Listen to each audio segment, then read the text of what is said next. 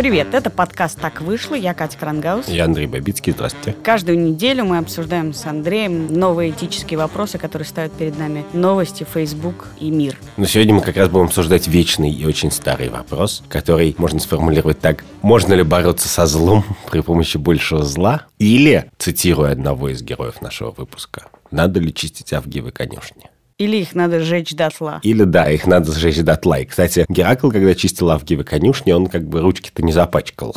Он реку перенаправил, как бы и все. В некотором смысле сжег дотла. Но история наша такая. Мы все в ней оказывались. Что если ты лежишь на диване, как бы рефлексируешь и думаешь о хорошем, слушаешь подкаст про этику, то ты вроде как бы такой идеальный, и ничего плохого не сделаешь в жизни, но ничего хорошего не сделаешь. Просто ты вообще лежать... ничего не сделаешь. Да, ты будешь лежать на диване. А как только ты встаешь с дивана и начинаешь менять мир вокруг, то ты тут же встречаешь разных других людей, ничего-то еще хотят, тебе приходится идти на компромиссы, и иногда эти люди – это просто власти русского государства. И... Подходя к нашему первому да. кейсу, мы говорим о Нюте Фидермейсер, которая занимается хосписами в России, которая начала с одного хосписа, который создала ее мама Вера Миллиончикова. Недавно вошла в Совет по правам человека, и в том числе состоит в комиссии, которая проверяет психоневрологические интернаты и составляет отчет о том, как обстоят дела в интернатах. И она пишет в своем фейсбуке о том, как идет этот процесс. В основном это все чудовищно. В психоневрологических интернатах содержатся люди, лишенные дееспособности, содержатся в жутких условиях, запертые, как в тюрьмах. В общем, это жуткое место, куда попадают люди, которые с разными особенностями, которым оказались не нужны своим семьям, или их нету семей, или что-то. И Нюта писала про то, как это все ужасно до одного момента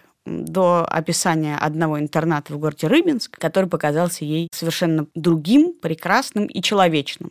И там совершенно показался ей прекрасным директор, который до этого работал в тюрьме, и что люди там в одежде своей, а еще и выходят покурить, а еще и у них есть имена а еще и врачи не в белых халатах. И казалось бы, это очень хорошо, что среди ада Нюта Федермейстер нашла один интернат, в котором очень какой-то приятный директор, человечный. Но в сообществе людей, которые вообще как-то соприкасаются с разными людьми, лишенными дееспособности или людьми, находящихся в разных учреждениях, вызвал большую бучу, потому что есть некоторая идея прогрессивная в том, что психоневрологических интернатов не должно существовать вовсе. Что люди, которые заперты и всю жизнь гниют в ПНИ, это люди, которые вообще-то могли бы жить в отдельных квартирах с сопровождением, готовить себе завтрак, ходить в магазин, ходить на работу, зарабатывать деньги, а многие вообще могли бы вернуть себе дееспособность или частичную дееспособность. И тут возник конфликт. Казалось бы, речь идет о есть неизбежное зло. Есть огромное количество людей, которые никому не нужны и которые по суду лишены этой дееспособности. То есть это малые дети,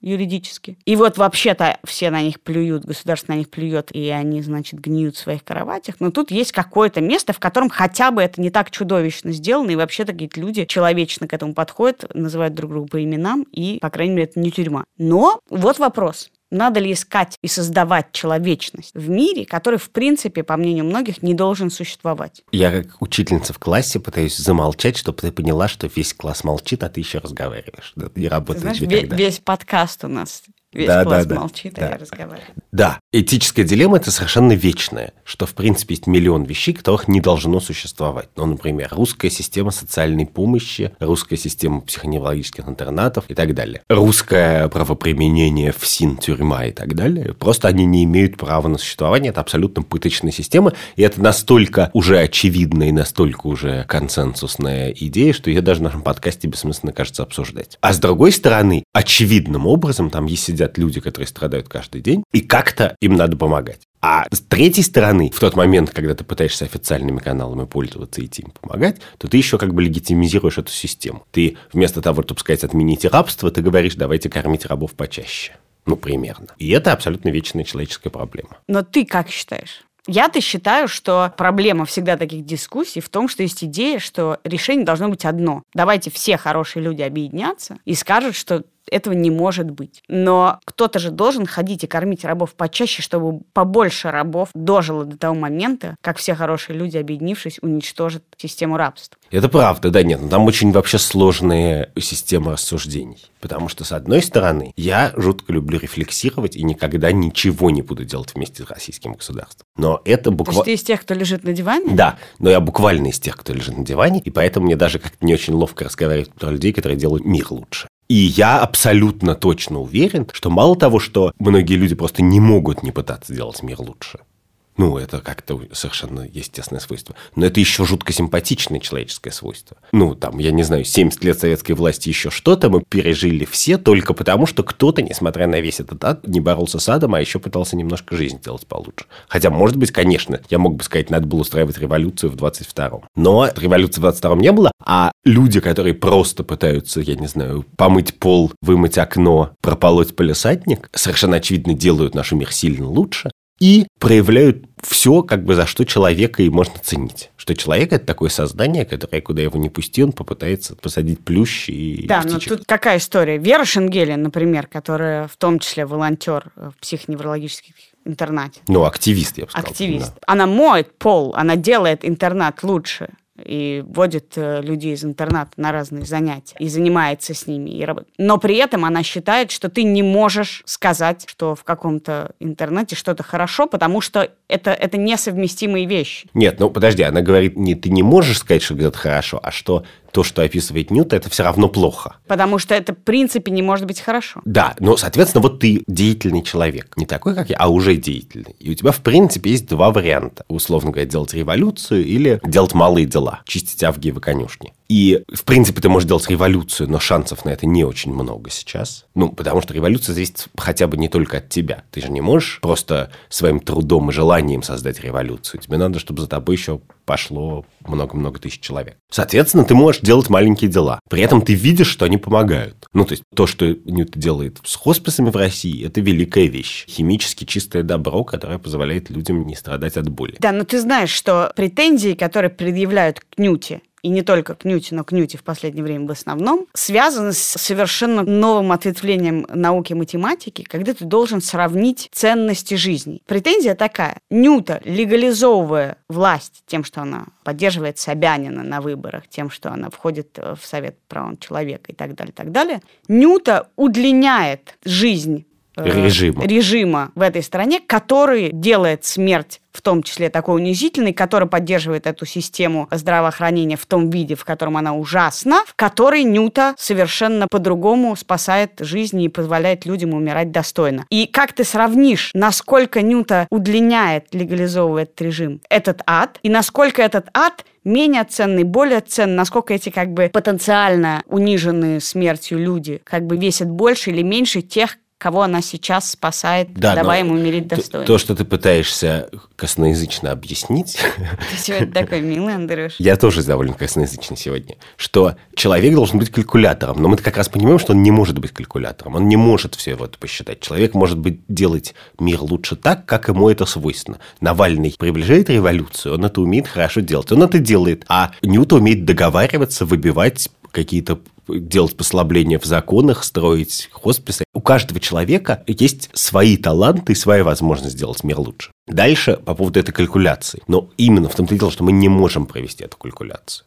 Мы примерно можем посчитать, я не знаю, сколько стоит там страховка, то есть 5 10 но вот такого рода калькуляцию провести невозможно. Поэтому как бы у нас нет такого мира, где Ньюта с ее бешеной энергией, значит, и оптимизмом занимался бы по нашему выбору, а мы бы сидели и голосовали как бы и давали ей направление для движения либо революцией, либо малыми делами. У нас есть мир, в котором она делает мир со своей энергией так, как она считает лучше его сделать. Но отдаляет ли она таким образом революцию, которую она же могла бы сделать? То есть, условно, Ньюта одной рукой делает революцию, другой поддерживает режим. Да, а вторая проблема такая, что российское государство настолько отвратительно и мерзко, что любая здравомысленная, любая нормальная человеческая идея про то, как что-то улучшить в нем, выглядит радикальной. Ну, то есть, давайте к черту отменим ПНИ, там, то все пятое, десятое. Это звучит, особенно в э, жанре разговора с чиновником, как жутко радикальная идея. Хотя, конечно, это вообще самая минимальная идея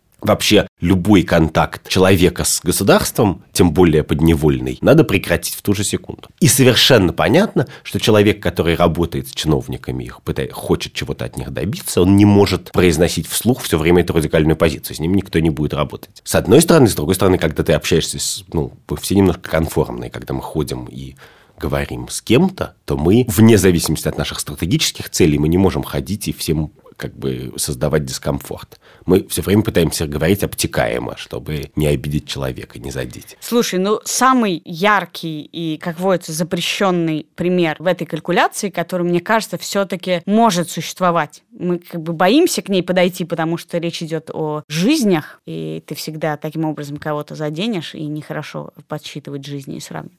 Но самый яркий пример – это Юденраты, простите меня. А ты опять, ты опять, да, опять. Но Катя и Холокост. Ты, да. меня, ты меня оскорбил, когда ты меня оскорбляешь. Я включаю пятый пункт. Юденраты – это, несмотря на то, что э, весь класс молчит, я скажу, Юденраты – это орган еврейского самоуправления, который работал на э, немцев и в том числе составлял списки евреев на уничтожение. И состоял при этом из евреев. Есть большой спор. Они способствовали режиму, но при этом многие люди, которые находились в Юденратах, могли спасать людей каким-то образом, там, помогая им что-то.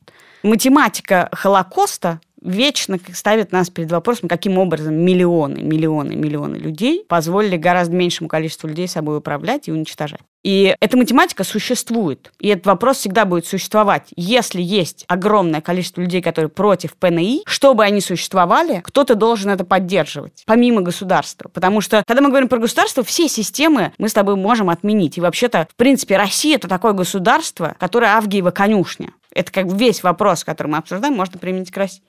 Но чтобы это происходило, кто-то должен это поддерживать. И весь вопрос в том, когда ты действуешь, не когда мы с тобой трепимся, потому что когда мы с тобой трепимся, у нас нет никакой цели полагания, кроме как потрепаться. Но когда ты действуешь, моешь полы или там входишь в совет правом человека, у тебя должна быть некоторая цель. Ты хочешь что? Ты хочешь сделать конкретной жизни лучше. И когда речь идет о хосписе, одном, например, то понятно, что когда ты делаешь один конкретный хоспис, твоя задача, чтобы каждый человек, который в нем находится, чувствовал себя достойно, сыто, тепло, уютно. Но когда ты занимаешься системой, Анюта, безусловно, уже человек, который занимается системами, то твоя цель должна касаться системы. То есть ты говоришь, она политикой должна мыслить как Вера – активист. И при этом она высказывает, Вера Шенгеля, которая против ПНИ, активист, но при этом она высказывает системную идею. Этого не должно быть. Мы должны эту систему изменить. Анюта человек, который занимается системой, но говорит, а зато в этой системе, в этом аду я нашла человека, который внутри этой адовой системы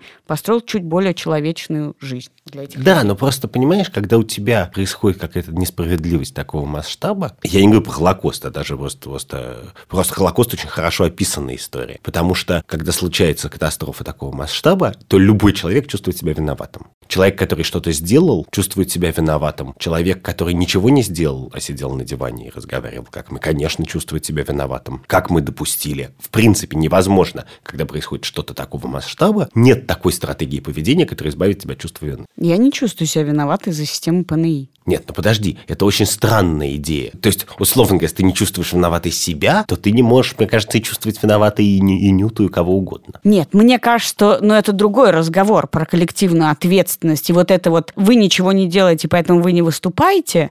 Каждый занимается тем, чем он может заниматься, как ты правильно сказал. Кто-то делает это, кто-то делает другое. И если мы не сравниваем жизни, то мы не сравниваем ценность того, что один человек моет полы, другой человек ходит в правительство, третий человек пишет статьи, четвертый человек в этот момент зарабатывает деньги и десятину из них отдает на благотворительность. Вот это умение все смазать и сказать, что ценно только тот человек и та деятельность, которая конкретную жизнь спасает, это сводит любой разговор на нет. Так не может быть. Мы не можем продолжать таким образом вести каждую дискуссию по любому поводу, в которой задействована жизнь людей и российское государство. Да, и точно так же мы не можем на самом деле применять аргумент Холокоста. Это, собственно, есть диапазон. Вот в каждом углу этого диапазона, в каждом конце находится невозможный аргумент, который невозможно применять. Понимаешь, ты на самом деле сейчас объят тем же страхом, который запрещает вообще говорить что-нибудь против человека, который чистит Авгиевы конюшни. Что если человек вошел в Авгии конюшни и закатил рукава, все остальные в этот момент лишаются права голоса. Потому что это само по себе такое дело, что никто не смеет ничего сказать. Нет. Но нет. мы до конца дней своих будем стоять не мы перед Авгиевыми конюшнями, если кто-нибудь не скажет, слушайте, хватит их чистить, давайте их снесем нахрен. И дальше, типа, приходите, люди, давайте соберемся, объединимся и пойдем Нет, и снесем их. секунду.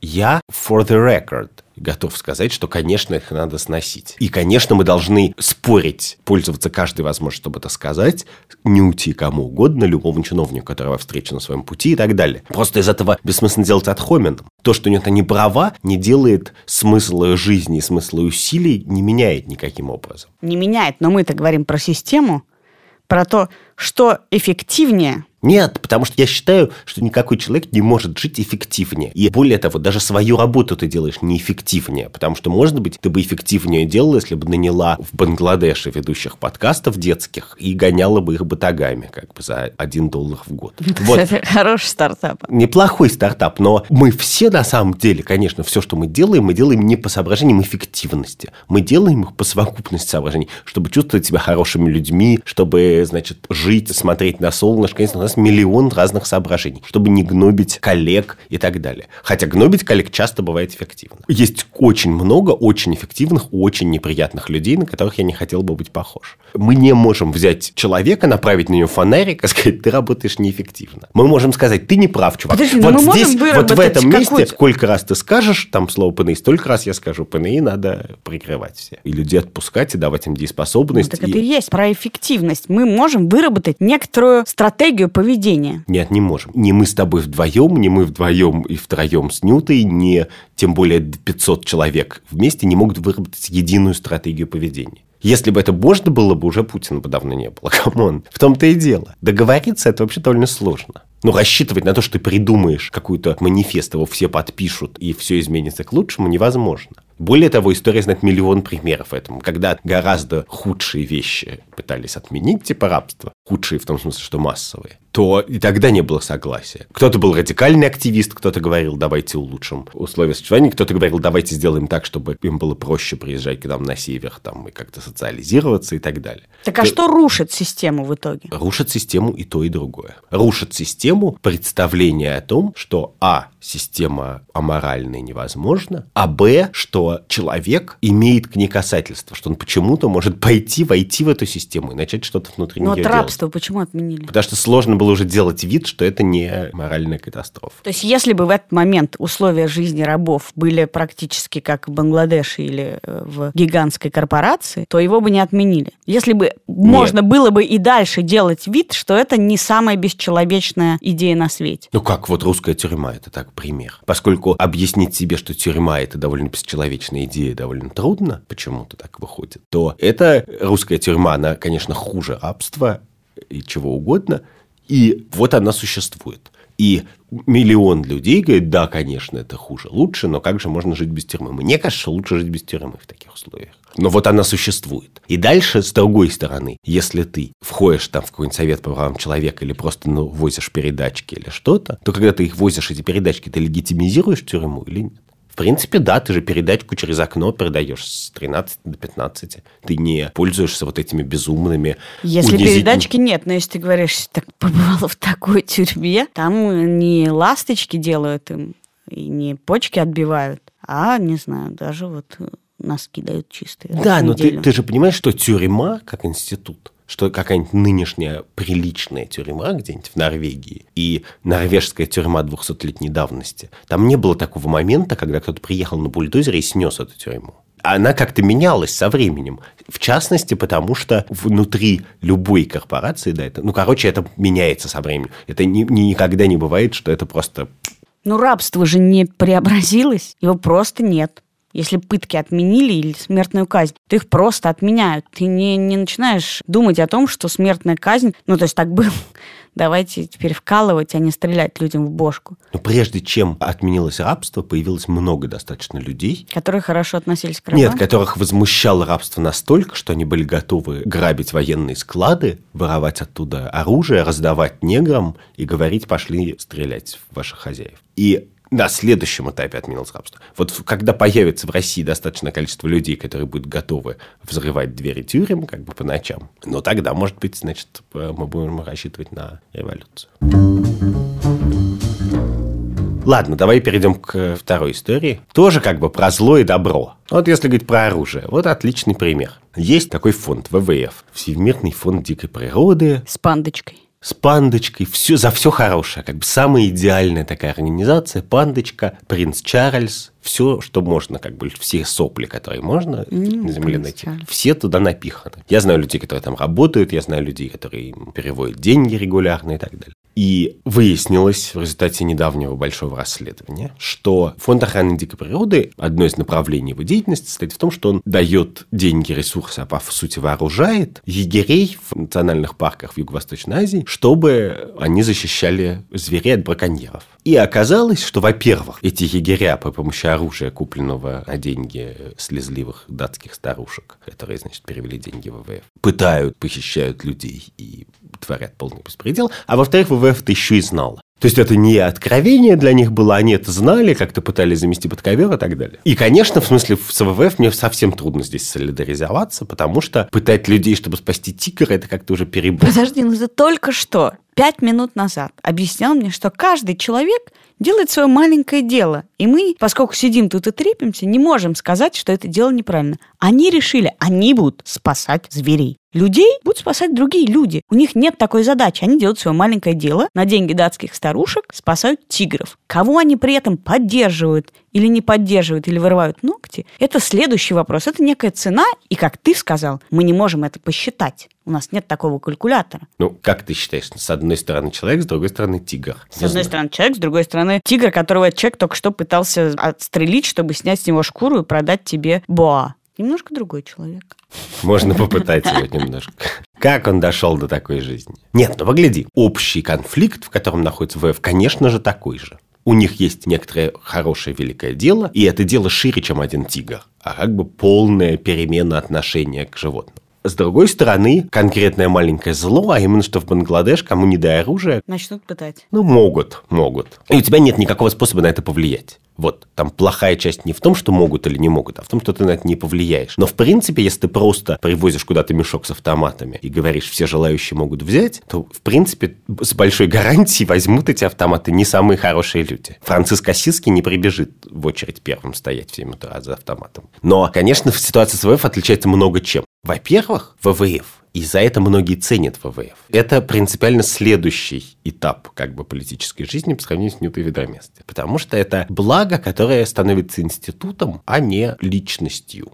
Ну, в принципе, конечно, гораздо симпатичнее и правильнее, когда что-то, что считается благом, производят институции, которые работают по правилам, которые не зависят от одного человека. В частности, именно потому что ВВФ-институт, ВВФ не должен, как бы, как сказать, целоваться в засос Собянин. Ну, как бы, потому что он больше, шире, и ни один человек ВВФ, ну, ты знаешь хоть одного менеджера ВВФ? Да он Нет. поцелуется с Собяниным, ну и что, как бы, что, что, что он Гертруде, что ему Гертруда. И это, в принципе, делает ВВФ теоретически более эффективным, более понятным и более управляемым механизмом производства благ. Да, но тогда, если это корпорация и институция, и ничего на самом деле не может его так быстро разрушить, то этот кейс, он просто ну, вот такой кейс. Сейчас они выработают новое правило, запишут его в Библию ВВФ и все. Ну, скажут, мы больше не даем оружие егерям, а даем только дубины.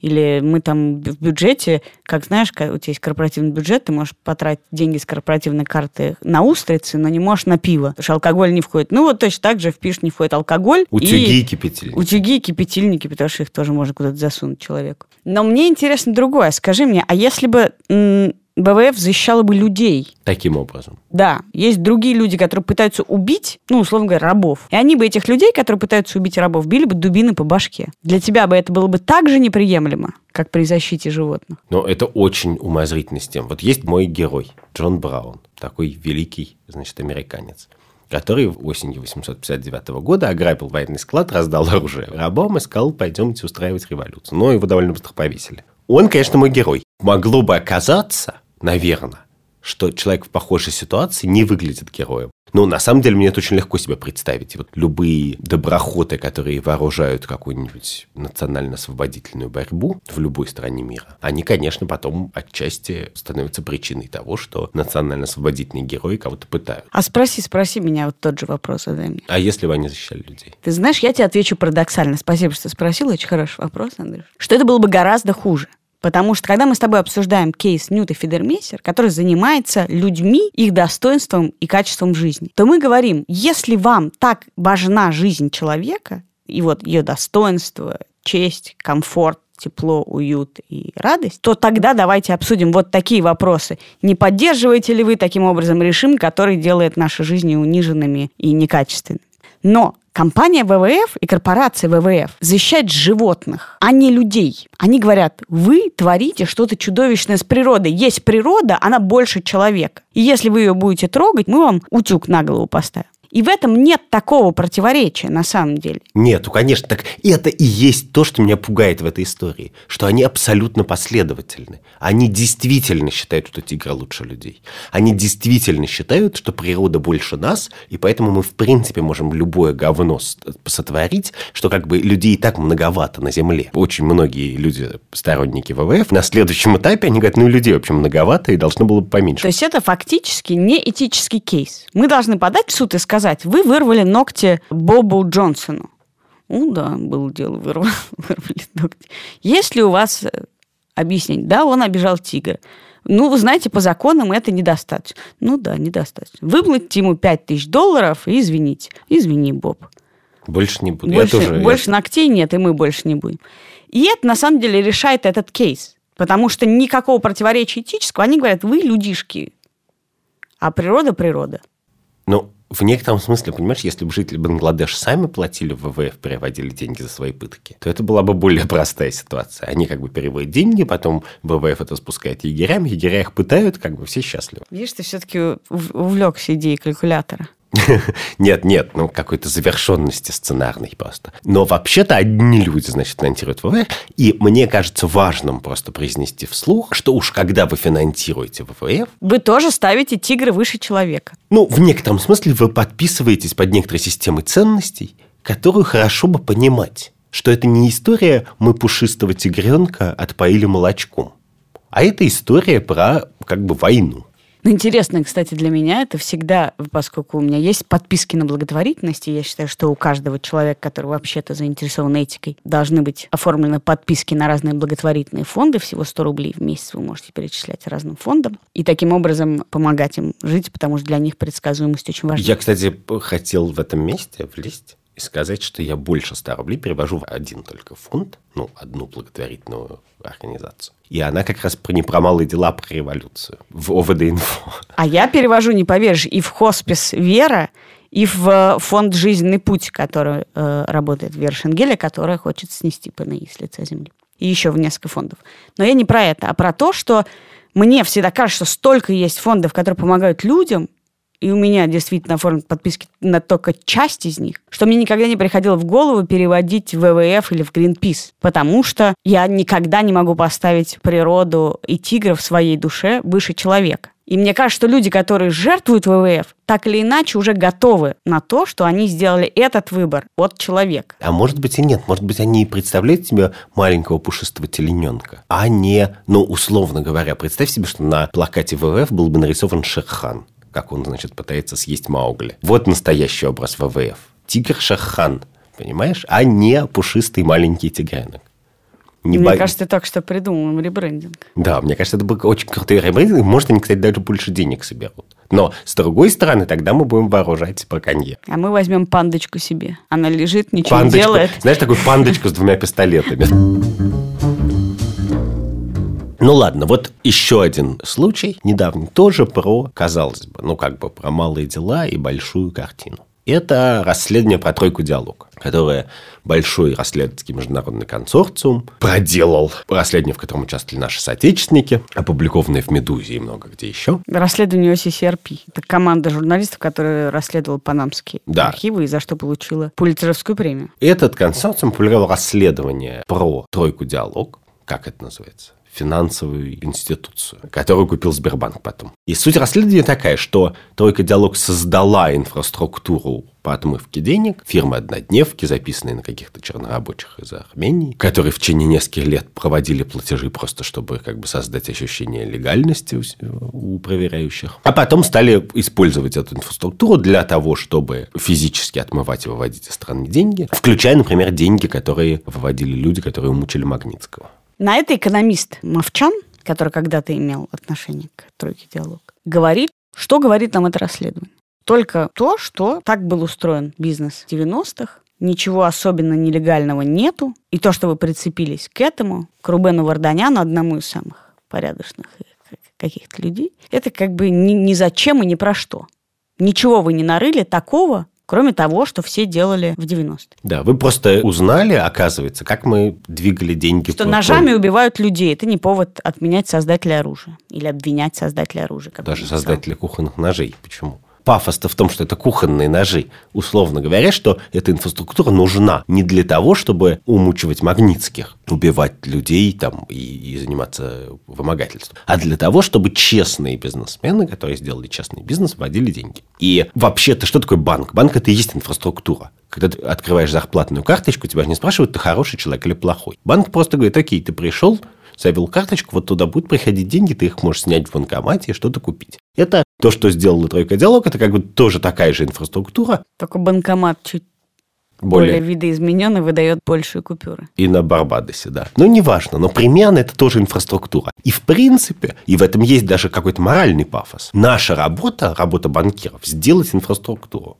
Если у вас такое козлиное финансовое законодательство, коррумпированные, значит, службы, неэффективная налоговая система и так далее, что мы это вот будем делать вот так. Но мы это будем делать вот так, потому что это нужная услуга, и без нее как бы бизнес помрет, и вообще ничего не будет. А дальше мы построили эту инфраструктуру. Ну, наверное, ей пользуются и плохие люди тоже. Ты знаешь, вот я бы абсолютно с тобой согласилась сейчас и вообще бы сказала, что тут нечего обсуждать. Ну, как бы, что, мы сейчас всех начнем шпынять. Все немножко нарушали закон. Мы не знаем человека, который хоть в неположенном месте не перешел дорог. Но мы с тобой обсуждаем сегодня совершенно разные кейсы из совершенно разных областей, очень далеких друг от друга. И если и это, ну вот а что, они такая система, они просто строят систему, это их задача, а кто ей пользуется, это уже не их ответственность или ну а что делать э, в нашей стране. Но где вообще наступает момент, когда мы спрашиваем с человека, а зачем ты построил эту систему? А зачем ты поддерживаешь эту систему? Ты говоришь, ну, потому что каждый делает то, что умеет.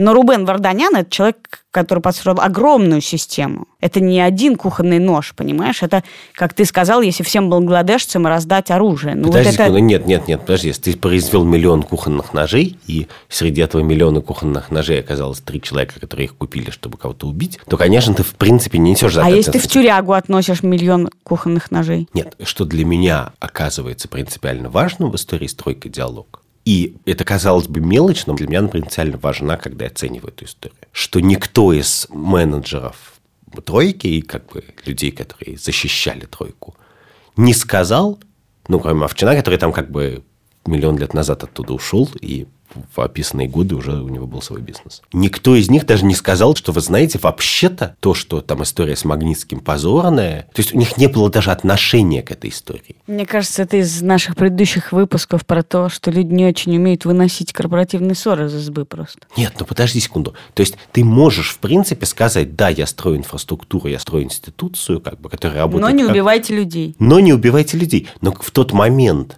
когда ты как бы даже уже это как бы стесняешься сказать вслух, то ты понимаешь в этот момент, что это не инфраструктура, через которую проходили разные люди, а что эти люди уже тогда ты все по них понимал. То есть ты, продавая им этот кухонный нож, знал, зачем они его покупают? Примерно, да. Или производя кухонный нож, ты знал, что ты в основном производишь его для того, чтобы им убивали людей, а то, что есть люди, которым будут огурцы в салат резать, это как побочный эффект нет, этих нет, ножей. Нет, нет, я в данном случае я скорее на стороне банкиров. Я считаю, что действительно они должны произвести инфраструктуру, и я понимаю, почему столько людей в России хотят тайком вывести вывести деньги из э, России. Для меня это вообще не загадка и не вопрос. Я считаю, что любой честный предприниматель, как только он чуть-чуть преуспеет, начинает об этом задумываться по очень понятным причинам. О чем нам говорит это молчание как бы тройки по поводу там денег Магнитского и такого? Что, условно говоря, не боятся этих людей до сих пор больше, чем чего-нибудь еще с другой стороны. Боятся или могут на них заработать больше? Тут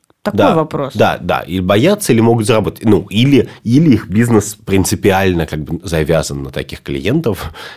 Ну, они уже не могут, они уже продались в Сбербанк. Я еще не могу понять вот чего. Мы все время в этих кейсах оказываемся в такой серой зоне. Да, поэтому они хороши. Поэтому, поэтому мы ведем да. с тобой этот подкаст.